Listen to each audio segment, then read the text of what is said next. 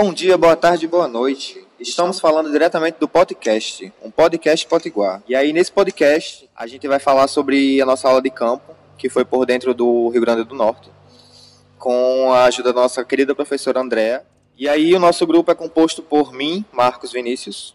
Teteu, liberal, estudante de turismo do segundo período. Felipe Campos, estudante também do segundo período. E Tiago Torres, estudante de turismo do segundo período, pensador crítico sobre turismo. E faltou Luiz Eduardo, que ele não pôde participar porque ele estava doente, mas ele ajudou, ajudou na produção do vídeo, ajudou na, na roteirização. Infelizmente, nossa, Nossa. presença ilustre Dudu não está aqui hoje. Nosso alívio cômico não pôde participar. Cômico, Mas mas dos no- próximos, com certeza, ele vai estar presente. E aí nesse trabalho a gente vai pegar a bagagem que a gente teve na, em sala para tentar aplicar as teorias tanto ética quanto sociais e tentar analisar isso de forma crítica. E aí a gente vai começar agora essa nossa conversa de bar, uma coisa bem mais informal, para tentar mostrar as nossas visões e a nossa experiência de como foi. No primeiro dia, a gente foi para Diogo Lopes, lá para a reserva da Ponta do Tubarão, e aí a gente passou por lá, a gente fez uma trilha com o guia Edson e a gente pôde ver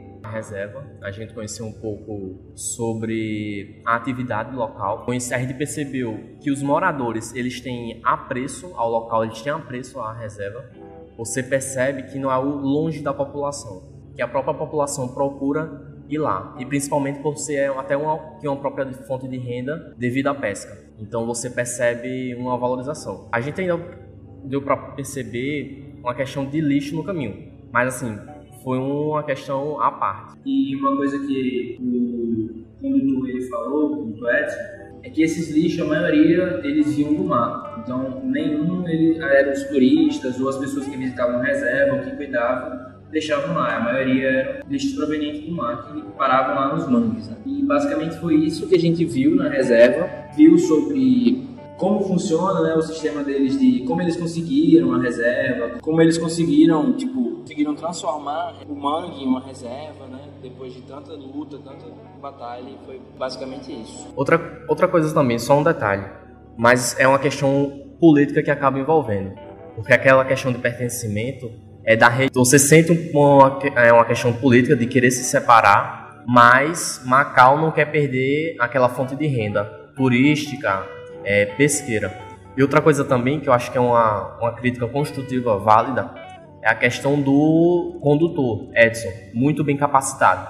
É, sempre trazia informações úteis e o que você perguntava, ele estava atento. Se eu não me engano, ele era formado em engenharia de pesca, Ele, guia de turismo pela, pelo IFRN. ele tinha pesca pela IFRN e era formado em turismo pela Universidade Federal. Ele não me explicou qual era, mas ele era turismólogo. Ele exercia a profissão de condutor por isso. Puxando para o lado da, da ética em si, daquele local, é muito interessante porque a gente pode ver a ecologia profunda aplicada de maneira direta no local. Como assim?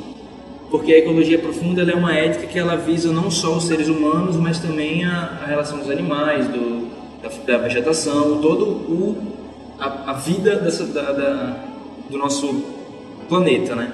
Então é bem interessante essa, esse quesito ético que a gente pode analisar lá no, no local e trazendo mais como uma, uma- um pensamento para vocês, como a ética de certa forma ela se encontra em todos os locais. né? No caso lá em Diego Lopes, Diego Lopes desculpa, encontrada como uma ecologia profunda que foi citada nas aulas de ética.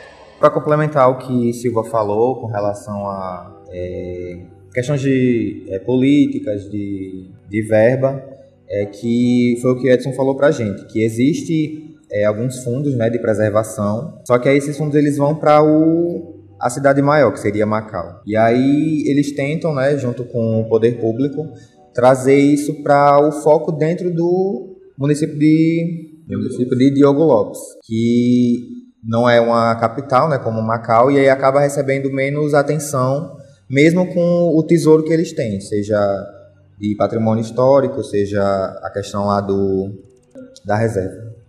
É, com relação à reserva, né, que eles têm lá, que é bastante importante, então eles têm essa necessidade de ir atrás dessa legalização para que os fundos sejam totalmente direcionados a aquele município, porque querendo ou não, Macau acaba pegando tudo para eles e aí nessa briga de poder eles acabam é, ficando à mercê de Macau. Foi uma das coisas que o condutor falou, é que Diogo Lopes já tenta algum tempo se emancipar de Macau, mas Macau não permite devido aos investimentos que eles recebem de Diogo Lopes, e esse investimento, como já foi citado várias vezes aqui, é tudo convertido para Macau.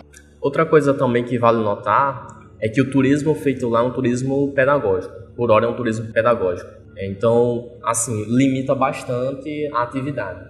Então, pela questão ecológica que a gente falou, da ética ecológica, a gente teria que estudar qual o impacto de um turismo é, de massa, assim, de massa eu digo até entre aspas, porque no, no início não seria assim. Mas qual o impacto ecológico trazer turistas para lá? Eu me lembro dele até ter falado sobre essa questão, que ele não aconselhava ser. E uma última coisa para citar sobre Diogo Lopes é a ideia de relação de, da sociologia dentro daquele local, né? Porque se você for aplicar alguma, alguma, algum pensamento sociológico daquele local, foi uma das coisas que a gente perguntou ao condutor, eles não têm nenhuma sensação, levando para o índice RIDEX, eles não têm nenhuma sensação de repulsa até o momento com os turistas. Então, isso é uma coisa positiva, mas também eles não tentam explorar intensifica, intensificado o turismo, porque eles sabem que pode causar danos à reserva. Então, eles pensam muito mais na reserva deles, na ecologia, né, manter aquele local, do que no turismo em si.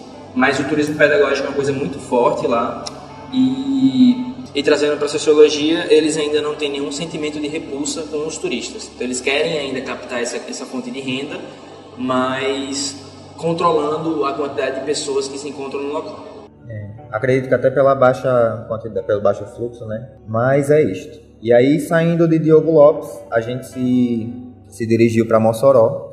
E a gente passou pelo centro histórico de lá, passou pela igreja que tem chuva de bala no país de Mossoró. E aí a gente pôde ver o memorial lá dos cangaceiros, tinha foto de Maria Bonita, tinha foto de Lampião. O que é interessante citar é que muitas pessoas lá, eles, eles levam aquilo que como realmente aconteceu. Muitas pessoas eles falam que aconteceu de fato a, a, a luta, né, o tiroteio entre o bando de Lampião e os policiais, mas muitas outras pessoas citam que nunca existiu.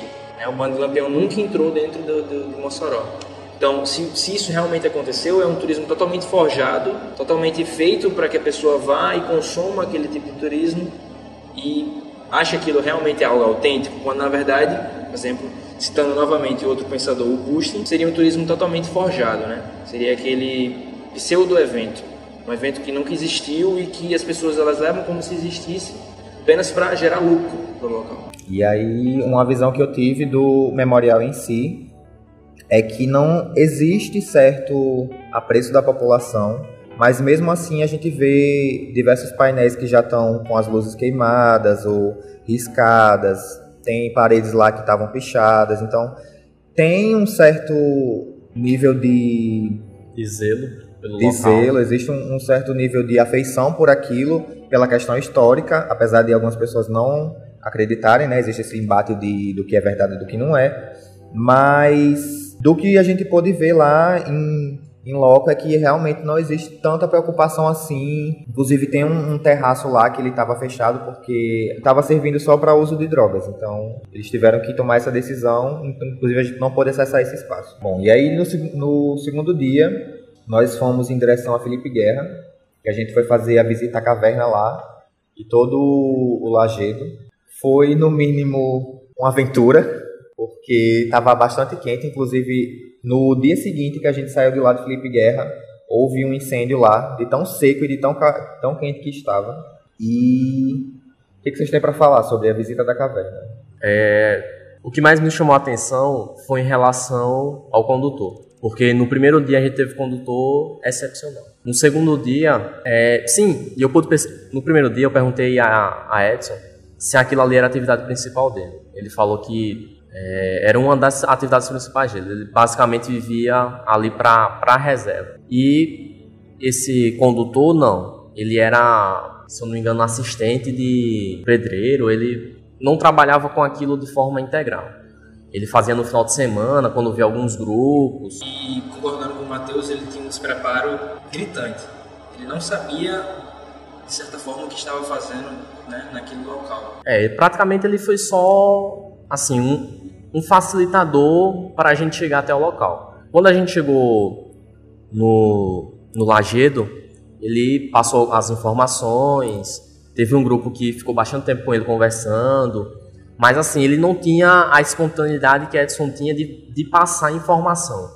Você, assim, não sente a questão do amor, de, de ele estar tá fazendo aquilo ali com, com propriedade, porque ele gosta de fazer aquilo ali. Até mesmo outra, acho que essa pessoa que mais citar é, teorias éticas e sociológicas, não sei, mas puxando para o que o Matheus falou, uma teoria ética que poderia também se encaixar seria a ética kantiana. Ele não estava fazendo aquilo ali por dever, né? Ele estava ali apenas conforme o dever dele. Ele só tinha que levar a gente naquele local e acabou. Ele o que acontecesse ele não iria ligar, ele não estava realmente preparado, né? Não, não servia para ter aquela função de guia, de certa é, forma.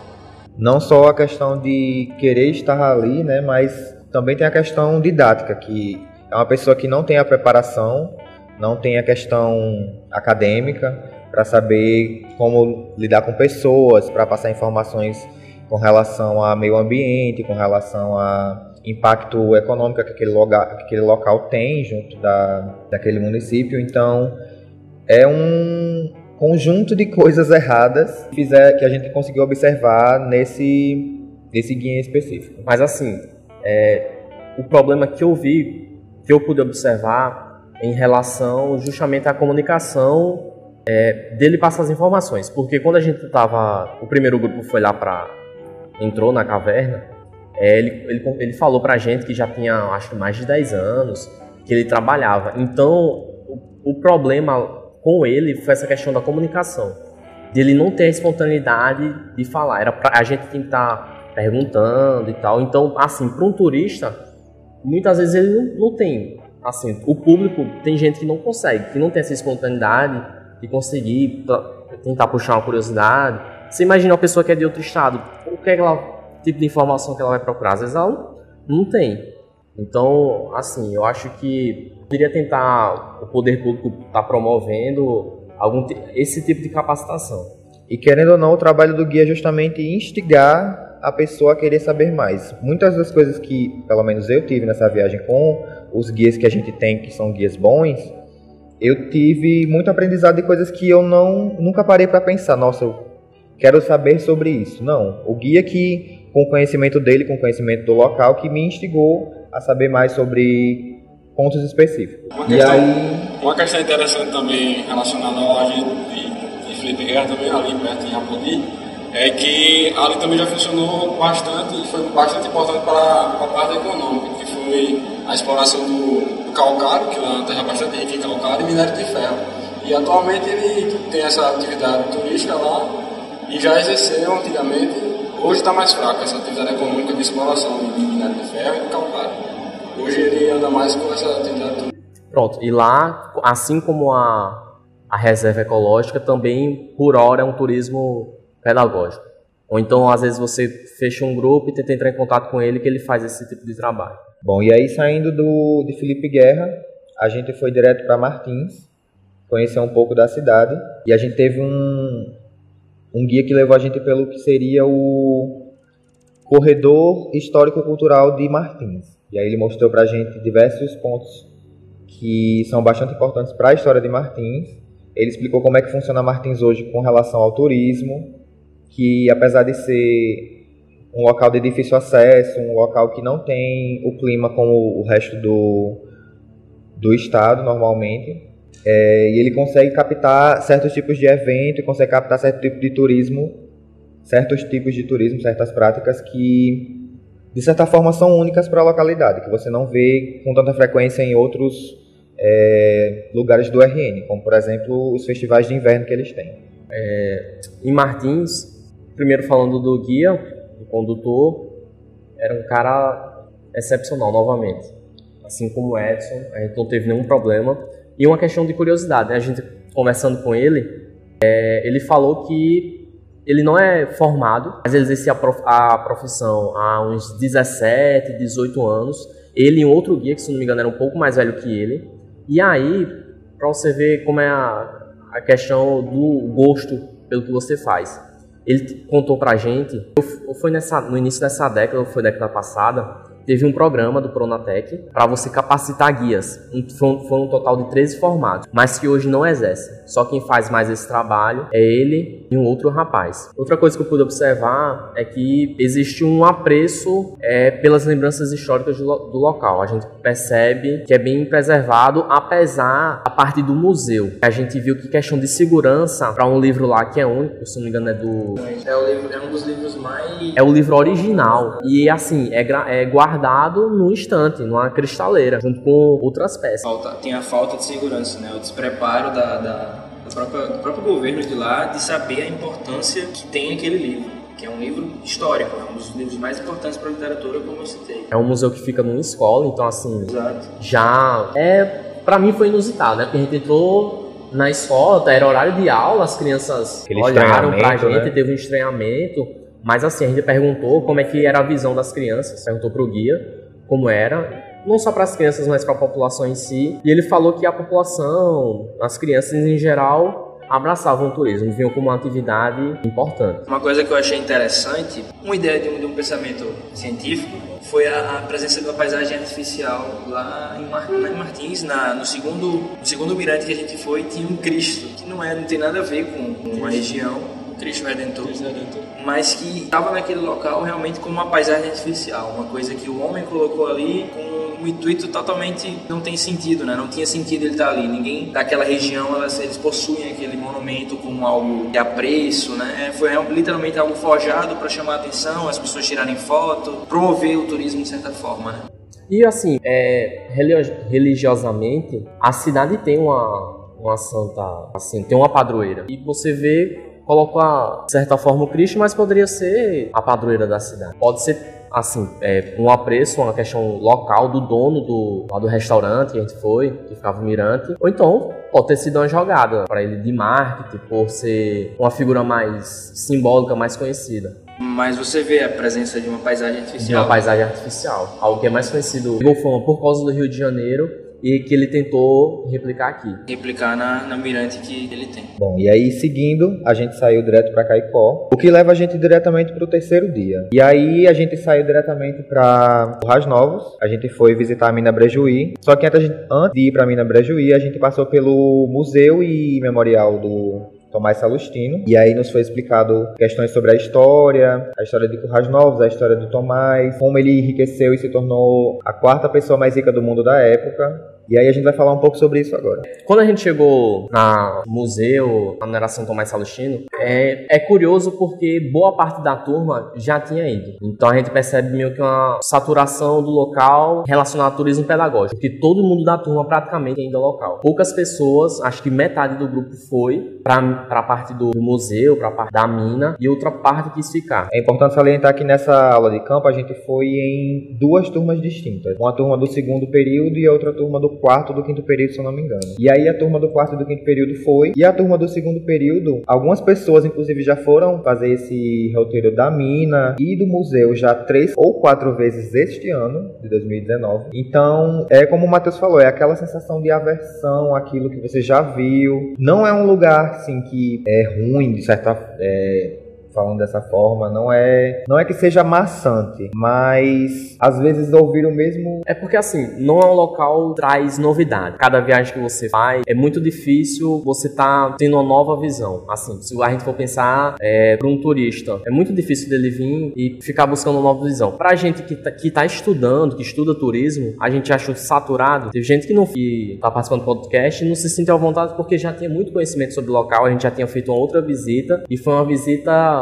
de certa forma, decepcionante, porque quando a gente foi, no semestre passado, o local tava com lama, a gente não foi o percurso todinho que, que era programado, a gente parou na metade, menos da metade. Só, lá na, só nessa viagem que a gente fez o percurso completo. E é importante falar que o condutor que nos conduziu pela mina, ele não é, não tem um curso de, de guia, ele é formado em engenharia. É importante salientar que tanto nessa viagem que Matheus citou, a primeira viagem que a gente fez no semestre passado, quanto essa viagem de agora, um ponto que a gente pode apontar como sendo negativo é que existe uma falta de equipamentos de segurança específicos para aquele local. Por exemplo, a mina, quando a gente foi no semestre passado, ela estava. A gente não foi na mina desativada, que seria a mina pronta para receber turistas. A gente foi na mina que estava ativa. Inclusive, eles tinham feito alguns. É, existia uma falha na comunicação que, enquanto a gente estava entrando na mina, o guia teve que falar diretamente com o pessoal de dentro da mina da coordenação, porque tinha, estava agendado que teria uma detonação naquele dia. E aí ele pediu para cancelar. E com relação ao que eu estava falando de é, equipamentos de segurança, para uma mina, eu acredito que o mínimo que eles poderiam fornecer era um calçado apropriado, apesar de que a turma era bastante grande, mas pelo menos ter um número específico para os turistas. E capacete eu senti uma necessidade, uma deficiência, porque não eram capacetes que davam na cabeça de todas as pessoas, eram capacetes com. É, existia uma falha ali no, na questão do capacete, ele não era bem projetado para aquele tipo de atividade.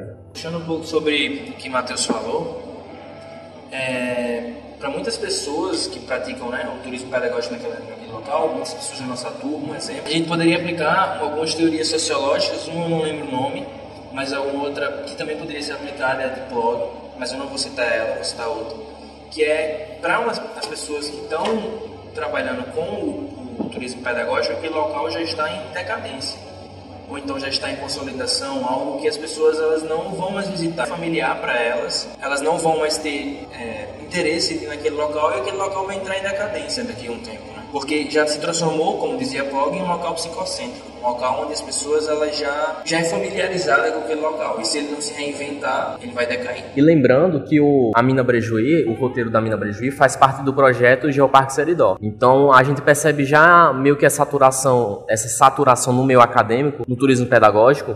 Então a gente tem que estudar como é que se comportaria quando o projeto Geoparque Seridó realmente for um geoparque se como é que os turistas vão se comportar. É porque, pelo menos, a maioria das pessoas que vão praticar o, o Geoparque Seridó só vão para Mina. Nenhum dos outros locais é, as pessoas conhecem, como foi o caso do, do, da viagem do semestre passado do, do Turismo Patrimônio Histórico. A gente visitou o Geoparque, visitou, algumas partes do Geoparque. Visitou o parque de maneira bem completa, ampla, quase, quase tudo. Com todo o pensamento de, de conservação e etc. Mas nesse, nessa viagem específica a gente só visitou a mina, que já foi uma coisa que todo mundo que foi, já teve um passeio de campo, que foi para Corrais Novos, foi para mina. Isso é um fato. Só para citar algumas turmas que foram para mina e fizeram exatamente o mesmo roteiro. A gente tem Patrimônio Histórico e Cultural, que foi nossa disciplina do primeiro semestre. Alguns alunos que pagam ecoturismo, agora no segundo semestre também foram e fizeram o mesmo roteiro lá da mina com memorial. E também o Bruno, do Não Tem Quem Diga, ele foi fazer alguns. foi participar de algumas reuniões e aí ele solicitou que algumas pessoas, se elas gostariam de ir, para fazer exatamente o mesmo roteiro. Sem contar os alunos que também estudam no IFRN, que também estudam mineração, e um dos principais pontos de estudo é essa mina Brejuí, que é bastante conhecida. Pra, no caso, para eles, por ser uma coisa educacional, é mais interessante, né? porque eles têm uma, uma visão. Prática, exatamente, é o mesmo caso da gente. A gente está vendo o turismo com a visão científica, uma visão sem ser de um, de um, turista mesmo, de um pesquisador, vamos dizer assim. Então, eles, eles possuem essa visão diferenciada que a gente possui né, naquele local. Mas, de certa forma, já está saturado pelo turismo pedagógico. Bom, saindo da mina Brejuí, a gente vai direto para o Monte das Gameleiras. A gente foi visitar a pousada da Pedra Grande e aí a gente se dá, a gente se depara com a realidade completamente fabricada. E aí, como último tópico, a gente vai falar sobre a questão da hospedagem. Tanto as, as, hospedagens que a gente teve, como aula de campo, como uma hospedagem específica que a gente foi visitar, por ser justamente uma quebra na paisagem local, que seria uma paisagem completamente fabricada. E aí, voltando para o primeiro dia, a gente se hospedou em Mossoró, no Hotel Vila Oeste. Com relação a esse hotel específico, eu gostaria de dar logo meu parecer que foi com relação à autenticidade. Quando a gente fala sobre autenticidade né, do turismo, a gente fala sobre o turista encontrando o morador local, para haver essa troca. E no primeiro dia, tanto por questões do pacote que nos foi vendido, é, como também por questões financeiras, eu não senti essa necessidade de sair, de conhecer Mossoró, apesar de que é uma cidade que eu gostaria muito de conhecer. Mas a gente já chegou lá à noite e a gente deveria sair no outro dia de manhã cedo, então esses pontos acabaram é, me tornando um turista extremamente passivo. De ir lá e só aproveitar o que tem dentro da pousada, não. Aproveitar só o que tem dentro do hotel mesmo e ficar só por ali mesmo. É, a parte do hotel que me chamou a atenção é a fachada. Quando você vê, você pensa que é um local concreto. Só concreto, você vai ter ali uma sala de jogos, de eventos, é uma academia, mas quando você entra e você explora, começa a explorar o hotel, você começa a, é, a ver uma parte verde que quem está de fora, pelo menos, é, não sei pelas laterais do hotel se dá, se dá para ter essa visão, mas a forma que a gente entrou, pelo ônibus, é, a gente saindo à noite, saindo pela manhã, você não imaginaria que ali dentro teria uma tentativa, acho que de recriar um local natural. A gente tem uma parte que, que tinha eventos para você ir para a piscina, tinha uma ponte e estava à noite, não deu para ver bem, mas pelo que eu entendi, um rio estava cortando aquilo ali. Então é uma, é uma quebra de expectativa muito grande. A gente, algumas pessoas chegaram a, a pesquisar sobre o hotel, mas isso não foi mencionado. Então quando eu cheguei lá, teve essa quebra de, quebra de expectativa e eu achei interessante, porque é você se sente em outro local. Não parece que você está numa selva de pedra, digamos assim. Você realmente se sente num local natural. E essa é meio até que a proposta, porque você vê que tem um espaço de, de eventos que é justamente nessa parte de. É, nessa área aberta, junto com a natureza. É bem o que a gente estudou com relação aos resorts, né? É uma realidade completamente oposta da, do que está ao seu redor. É basicamente você recriar algo bonito dentro de uma realidade que não seria tão bonita assim. Não que Mossoró não seja bonita, Mossoró é linda, mas é isso que é essa sensação que a gente tem quando a gente entra no hotel. Porque até mesmo fora do hotel, como o Matheus disse, você não imagina o que tem ali dentro, o que tem guardado ali dentro. Seria mais ou menos um oásis, digamos assim. E assim, quem procura se hospedar naquele hotel procura esse tipo de. Você tá no hotel e dentro dele tem um local, uma tentativa de criação de algo natural. E aí, passando agora para o segundo dia, a gente entra na pousada Paraíso do Seridó, que fica lá em Caicó. Essa pousada, comparada ao Vila Oeste de Mossoró, ela era bem mais simples. Contudo, ela também tinha certas, certos espaços dentro dela para a gente poder utilizar. Só que aí, voltando ao que eu falei no último, top, no último hotel, com relação ao nosso roteiro, acabou que a gente chegou lá muito cansado, devido até às visitas que a gente fez no segundo dia, que a gente foi para a caverna, que a gente foi para o lajedo, então a gente estava muito sobrecarregado e acabou, pelo menos da visão que eu tive, a maior parte da turma preferiu não sair de dentro do hotel também. Ah, assim, mas lembrando também que no segundo dia foi a semifinal Flamengo e Grêmio. Então, boa parte do, do pessoal foi para a praça e quando a gente chegou lá, a gente foi procurar um local para jantar, acho que assim, a cidade, turistas estavam todo mundo ali no seria um centro e tava todo mundo assistindo o jogo. O, todos os bares estavam transmitindo o jogo. A cidade assim meio que parou a noite ali para poder assistir o jogo. E eu que já visitei Caicó quando eu era bailarino, a gente fez um espetáculo lá. E aí acredito que a gente tava, era um dia de semana, não sei se era quarta ou era quinta-feira, e a gente foi depois do espetáculo justamente nessa mesma praça para se alimentar. E assim, de, de Caicó. Acredito eu que todos os dias ali deve acontecer alguma coisa, alguma manifestação, porque se eu, no dia que a gente foi, que era dia de semana, estava lotado, apesar de ser dia de jogo, mas o dia que eu fui também, que não era dia de jogo e também estava lotado, acredito que faça desse lugar uma coisa mais consolidada a comunidade ali de, de Caicó. E o que é interessante é que por mais que muitas pessoas, pegando muito o que Matheus falou, muitas pessoas estejam ali praticar o turismo. Ah, estão até no hotel, no, na pousada, que tem, que tem estrutura Pararam para assistir o jogo. Uma coisa que você poderia ver em casa em outro momento. Não é o futebol unindo Exatamente. Então, o turista e o morador local para eles interagirem ali naquele ambiente. E aí, por fim, a gente vai passar para o Monte das Gameleiras, que a gente foi na pousada Pedra Grande. E aí, por fim, a gente vai no Monte das Gameleiras, que a gente visitou a pousada Pedra Grande, que nesse caso a gente não foi se hospedar, infelizmente, pousada maravilhosa, mas é, a professora levou a gente lá para é, observar de perto como é que funciona essa questão da paisagem fabricada. Porque lá eles têm a arquitetura baseada na arquitetura holandesa e por ser um lugar frio, né, já cria, já cria essa experiência de você estar em um, um país diferente. E aí é em cima de uma serra, então você consegue ver. É uma vista incrível, assim. Você consegue ver bastante.